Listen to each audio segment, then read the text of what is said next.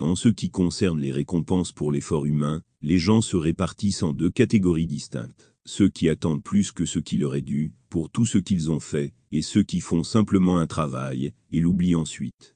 La deuxième catégorie de personnes ne se plaint pas même, si elles ne sont pas payées. Ces personnes tirent leur satisfaction dans le fait de mener une vie utile, et non dans la récolte de dividendes immédiats. Ces deux types semblent à première vue être le même genre d'êtres humains, mais ils diffèrent radicalement, en ce que la première catégorie ne sait que faire des affaires, tandis que la seconde fait réellement l'histoire. Ce sont ces derniers qui sont les vrais atouts de l'humanité.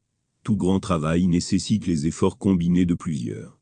Mais dans une telle qu'entreprise, les récompenses ne sont jamais équitablement réparties. Il est inévitable que certains reçoivent plus, d'autres moins.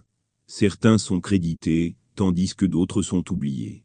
Certains sont les bienvenus, tandis que d'autres sont ignorés. C'est un état de choses naturelles et qui prévaudra, que le mouvement soit populaire, ou lancé par un réformateur, ou d'autres grands dirigeants.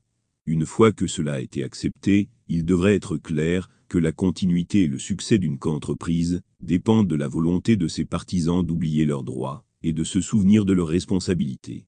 Une telle attitude est nécessaire dans une co-entreprise, que les gens ne soient pas du tout récompensés, ou qu'ils aient seulement l'impression d'avoir reçu moins que ce qui leur est dû. Ceux-là seuls peuvent accomplir de grandes tâches, et atteindre même la grandeur, pour qui l'accomplissement de la tâche est lui-même la vraie récompense. L'accomplissement de leur responsabilité leur apporte une telle satisfaction qu'ils ne désirent plus de récompense.